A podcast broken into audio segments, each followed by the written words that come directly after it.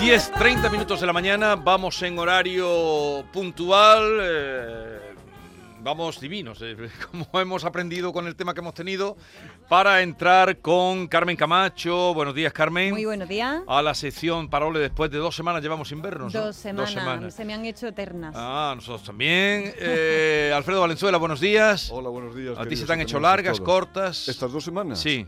Eh, muy breve porque una de ellas está de descanso en una cosa que no hacía desde agosto, así que se me ha hecho bastante breve. Eh, Hombre, Ah, pero. Os he echado de yo menos, sí, te- os te he preguntado eso para que dijera que Os se te habían hecho largas. eh, os he echado de menos a vosotros y sobre todo a nuestros atenienses. Eh, adelante, Carmen. Pues regresamos, regresamos con el petate petado de palabras. En estos días no he parado de atrapar por ahí términos nuevos o palabras raras o desconocidas, al menos para mí y para quienes me la habéis enviado con muchísimo cariño, la verdad. Así que vamos ya a probar en boca, como dicen los sumilleres, algunas de ellas. Comenzamos con un neologismo, es decir, con una palabra recién salida del horno. Esta palabra que os traigo es además una de esas palabras que la gente forma fusionando unas palabras con otras o formando palabras compuestas. Vamos a contar un para empezar sobre estas palabras en las que dos conceptos bailan pegados o incluso fusionados. Bailar pegados es bailar, igual que baila el mar. Eh, a palabras que se componen, que bailan pegaditas, tan pegadas que llegan a fusionarse. Eh, así es como se componen muchas palabras en nuestro idioma, ¿verdad? ¿Me podéis decir algunos ejemplos de palabras, por ejemplo, compuestas?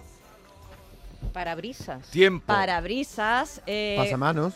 pasamano, Pasamano. coliflor, ¿no? Eh, Coliflor. col y flor, ¿no? Pelirroja, eh, Como Pica-. Aeropuerto. pi- picaporte. pica, picaflor, Pica- picapleitos, aeropuerto, pica- rascacielos, barbilampiño, hay un montón, ¿verdad? Muchas, Hay muchas. un montón. Y de palabras Sacacorchos. Sacacorcho, hay un- una barbaridad. La verdad que son muy chulas, ¿eh? son muy divertidas las palabras compuestas. Y de palabras formadas por acronimia, es decir, cogiendo elementos de una palabra y de otra, Cada vez hay más. cada vez hay más. Eh, por ejemplo, No, no, no es una palabra, cada vez hay más, pero vamos, que cada vez eh, es todo y, y no lo explican además, no hay cosa que por más... ejemplo, el COVID. ¿Qué El, el No, COVID, Ah, ¿no? sí, es cuando tú acrónimo, coges cuando tú de varias palabras, coges Ah, el vale, inicio acrónimo. o, COE. alguna- El o algunos componentes. Vale, por la ejemplo, UNESCO. emoticono, Em- emoticono, está emoti, icono, ¿no? E- El icono, ¿no? Entonces se forma, o COVID, que es eh, coronavirus DC, ¿no? En Sí, inglés, sí, sí. ¿no? Eh, que acordaos que, que se lió con esta palabra porque había gente que no sabía de dónde venía, ¿no? Entonces, eh, hay un montón de esas palabras, de palabras compuestas por un lado y palabras fusionadas eh, que son muy sencillas de hacer y suelen dar efectos muy divertidos. Es quizás por eso por lo que últimamente la gente y también los medios de comunicación no paran de inventarse términos. La gente, la gente de la calle, que no están muchos de ellos en el diccionario. Por ejemplo, yo eh, a mí se me ocurre la palabra veroño. ¿La habéis Veroño. escuchado alguna Sí, vez, la sí, palabra sí. No, veroño? yo no he oído Veroña. La- sí, hombre, ese se ha puesto de moda con esto del cambio climático. Cuando Sí. hace calor en octubre, ¿no? Eso es, eso es veroño, eso es veroño. Eh, o, por ejemplo, No es la capital de La Rioja. Pero es una palabra... ¿se ocurre alguna más? Una Eh, palabra un poco... Es, es muy fea, ¿eh? Muy fea. Veroño. Una palabra más fea no puede ser. No, más pero fea. es de, es de la Tiene calle. una mala rima. Oye, ¿y juernes? ¿La habéis escuchado alguna También, vez? Juernes, horrible. Pues más horrible es y está en el diccionario, perdona que te diga, mira, está, está, está venido abajo. ¿Está, ¿eh? Está- en el diccionario Juernes? Juernes no, pero sí amigobio. Pero Ay, estará, eso es sí. obvio. pero Esa sí que es fea. ¿eh? No, ya Con- sé, la manga ancha con- que con tiene... Lo, con lo bonito que era amigo con derecho a roce. Sí. Sí, sí, pues, pues Claro, está dentro Hay una que es más ordinaria. Dila, dila, No. dila. Folla, folla amigo. Sí, sí, sí. Esa no está en el diccionario, pero es sinónima de Esa- amigobio. mira, esa es ordinaria, pero es práctica. Ah, mira, mira qué bien lo ves. Es mira. muy clarita, ¿no? Es muy clarita, ahí no hay duda. Claro, no llama a confusión. Otra que se, me, que se me ocurre, que está muy de moda, que no está en el diccionario obviamente, pero la emplea mucho la gente, es fachaleco. ¿La había escuchado, Fachaleco, no? sí, sí, sí. Que es un También. chaleco sin manga, que, Sí. que aquí en Andalucía hay que decir si un chaleco es con manga o sin manga. Ya sabéis, ¿no? Que es así como acorchadito, que se pone la gente que es muy de derecha. No, no, se- no, no, no, se pone la gente que quiere ponérselo. Ya, pero bueno, pero como se que le dice fachaleco. Se pone la gente que es muy de derecha. Mira, Ahora quien nos esté eh, escuchando con cuando, chaleco. cuando era de por la espalda, se lo ponían los croupiers. ¿No? Sí. Porque- No, pero el, fa- el fachaleco. Pero luego plu- el fachaleco tiene plumita. acorchadito. Tiene Sí, sí, no, no, plumita. se lo he entendido, Sí, se lo he sí, entendido. sí. Pero voy a esto otro porque hay muchísima gente que se veía elegante eh, luciéndolo y quitándose la chaqueta. Y yo, la verdad, es que cada vez que veo un A mí señor no me así, gusta nada parece que es eso. como verlo en calzoncillos. Sí, sí. Pero eso, los que no somos de. eh, en Sevilla, yo no sé si en otros lugares de Sevilla se le llama chaleco al jersey. Sí, claro, Sí. por eso En Sevilla se le llama chaleco al a Sí, jersey. cualquier- sí, que es sí, una confusión. Y en. Granada y Jaén, saquito. Saquito. Al Sí, jersey. sí. Bueno, que sepáis que fachaleco se emplea, aunque no esté en el diccionario, se emplea mogollón. He tecleado en el Google, en el. Google fachaleco y hay cerca de 37.000 entradas que hablan sobre esto, ¿sabes? Así que el término está extendido.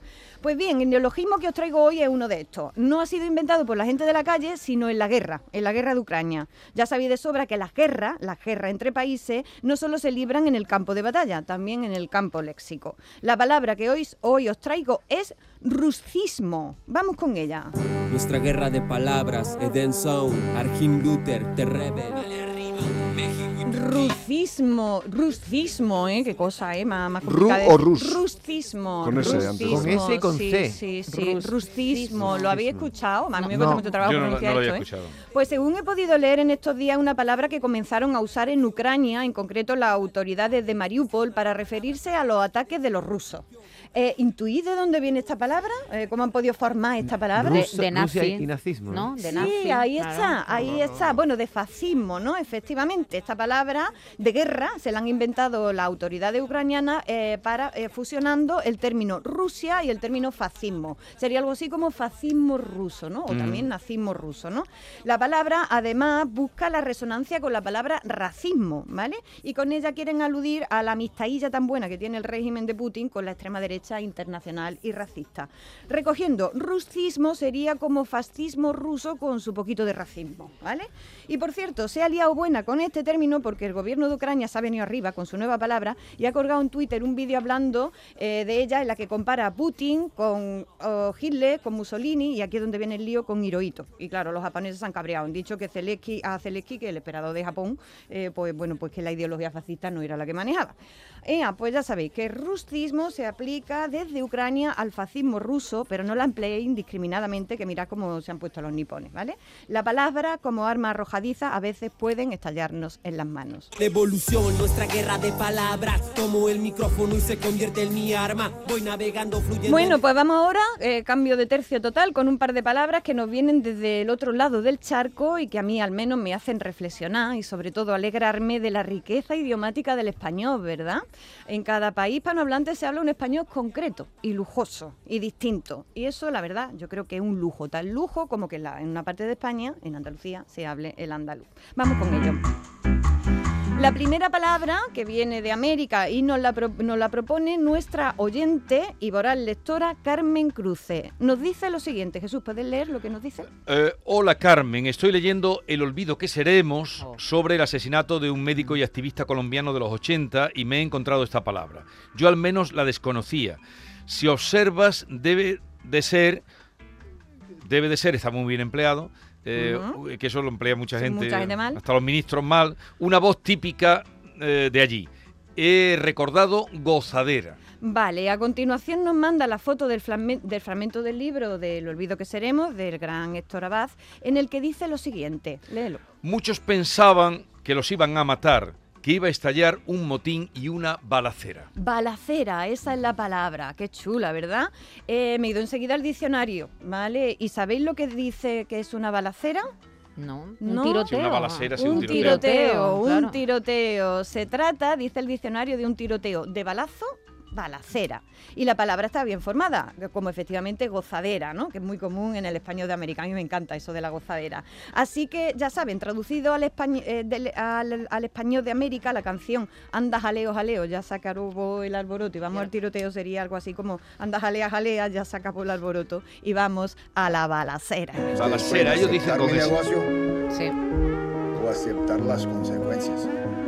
Plata o plomo. Efectivamente, plata o plomo, pues plomo es la balacera, qué chulo, la- me, me Pero, encanta esta pero lo, lo que dice Jesús, no dicen balacera. dicen balacera. Dicen Balacera, balacera. claro, Balacera, porque la se Pero por ¿no? eso Sí. sé, o sea, en México Sí. es muy común también. Sí, sí. La sí. balacera. Oye, y qué gran libro, El olvido Sí. que seremos. Qué maravilloso. Debemos llamar la atención Para sobre que ese todos libro. nuestros atenienses se acerquen a ese Sí, libro. y maravilloso Héctor Abad y creo que su hija hizo una película o está trabajando. Bueno, ¿no? de la película vamos a dejar de película, No, la- película, película, La película basada en el libro es más bien Película. mala, Ah, pero pues la no la- No, la he la- visto. no, La pero no la hizo la no, hija. no, la no, hizo no, Trueba. ella- La hizo Trueba. Ah, Trueba. pues, Con la mejor intención. Está, está, Haciendo- pero está un documental, creo, un documental, sí. documental. Sí, pero las Sí. mejores intenciones. La hizo con la mejor intención Trueba, que ha hecho buenas películas, pero... La, eh, las buenas intenciones es para el mundo de la caridad. Y Eh, mira que Cámara está, está bien en el personaje del, del, del- del padre, de- del padre de Héctor Abad, ¿eh? Eh, con ese acento colombiano que le Sí, sale, sí, lo que le sale maravilloso. pero- sin- Pero la película sin, no. Sin destripar el libro, porque yo lo que más me sorprendió del libro es que fui por lo que ha dicho Jesús y lo que habéis dicho, que es el asesinato del padre. Sí, y uno sí. cree que es sobre el asesinato del padre y cuando empiezas a leer el libro y no lo voy a destripar, te das cuenta que el asesinato del padre, con, con lo- con todo lo que es eso para alguien, mm, no es ni el 20% del, del sufrimiento, de la emoción Sí. Y de la poética yo, del libro. Yo se lo y, no, aconsejo, y no digo más. no Alfredo, digo mucho más. a los, a los padres. Sí, a sí, los que sí, tienen hijos, a las personas que tienen hijos, porque a mí este libro, además se lo dije un día a Leonardo Padura, que son muy amigos, le dije, Otro gran escritor. otro gran escritor. Otro gran y un día se lo dije a. Leonardo Padura, Leonardo, dile a Héctor Abad que a mí me ha ayudado a educar a mis hijos el olvido que se ven. Qué bueno. Es ¿No un libro, tú no de tenido luego- ocasión de conocer a, A Héctor Héctor Abad, no. Yo sí, A yo Héctor sí lo no. conozco, Sí. lo Yo, yo le conocí Pero una me conferencia encantaría en conocerlo. Sí, cuando vino a lo- sí. al colegio de notarios, Sí, sí. entonces vino al programa de la tele y me dejó Sí. huella, le hice Claro, un claro, no, de es, tele. un, es un- un hombre lleno de la humanidad que pone que pone series. Sí. El Bueno, libro no sale y- por casualidad, por más que esté escrito en estado de ¿Y no habéis eh, leído eh, los diarios que hizo? Sí, bueno, los diarios.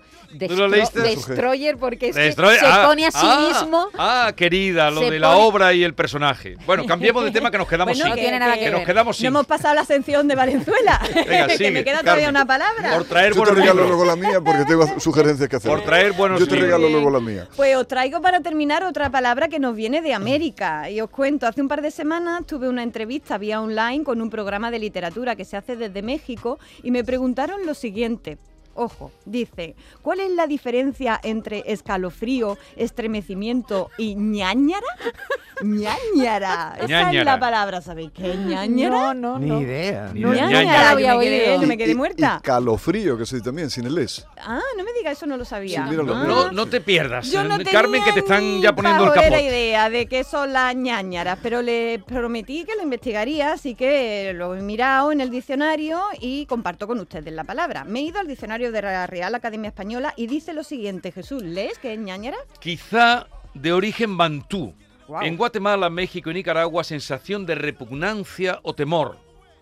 En Cuba y República Dominicana, llaga o erupción en la piel. En Honduras, pereza. Venga, un Eso poquito no de tiene todo. nada que ver una con la... Eso es, eso claro. es el regumello, ¿no? El regomello, el regomello, me encanta el regomello. Bueno, pues está claro que cuando estos amigos de México me preguntaban por la diferencia entre estremecimiento y ñañara, me estaban preguntando si me gustaba más el pan frito o los picatostes, ¿vale? Porque estremecimiento y ñañara en su país son prácticamente sinónimos. Pero qué palabra más sonora y más bonita, Ñañara. ¿eh? Sí, Como todos los Ñañara. ¿eh? Como todos los brújulos funciona bien. Y con esa ñ, por Dios, qué maravilla. Ya ven que las palabras de ida y vuelta, como las músicas que también van y vienen, solo hacen enriquecernos. Así que, por favor, no dejen de enviarme más palabras, ¿eh? Mandadme impresiones de Donde su quiera pueblo, que vivan, palabras que vivan. curiosas, si usted nos escucha desde Latinoamérica o desde su pueblo, cuéntanos qué palabras eh, les suenan de maravilla o incluso si tienen dudas con palabras, tráiganmelo todo porque, porque lo espero con los brazos abiertos y además con las equivocaciones de los demás dejamos de equivocarnos nosotros y así funciona. ¿No te da coraje cuando va. eliminan la de algunas de Oy, algunos oy, textos? Esta sería NG, nánara, no es lo mismo. No es lo mismo, no no, mismo. no, no, Cuando te quitan nada, el- nada, nada, nada, es una grosería además cuando te lo dice el GPS, que estuve el otro día en tierras de. Portugal y cuando me aproximaba y decía Espana a 10 Espana, Sí, será- exactamente. será posible. Espana. a 10 Claro, kilómetros. no, la suspendí en ese momento, lo pagué. Eh, Valenzuela, que me voy ya. Eh, Sí. ya que, que, que, No, que te va a quedar sin un momentito, recordemos arroba hay Carmela A con 5 A finales, ahí pueden mandar lo que ustedes quieran, palabras, sugerencias, preguntas, críticas, arroba hay Carmela A Ahí le espero. y 670 940 200. Vámonos.